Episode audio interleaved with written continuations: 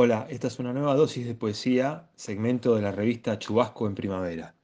Soy Matías Bonfiglio y voy a compartirles un poema de Blanca Varela que se llama La muerte se escribe sola. Una raya negra es una raya blanca, el sol es un agujero en el cielo, la plenitud del ojo, fatigado cabrío, aprende a ver en el doblez entresaca, espulga, trilla, estrella, casa, alga, madre, madera, mar, se escriben solos, en el hollín de la almohada.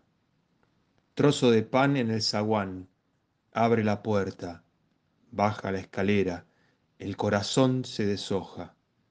La pobre niña sigue encerrada en la torre de granizo, el oro, el violeta, el azul, enrejados no se borran, no se borran, no se borran.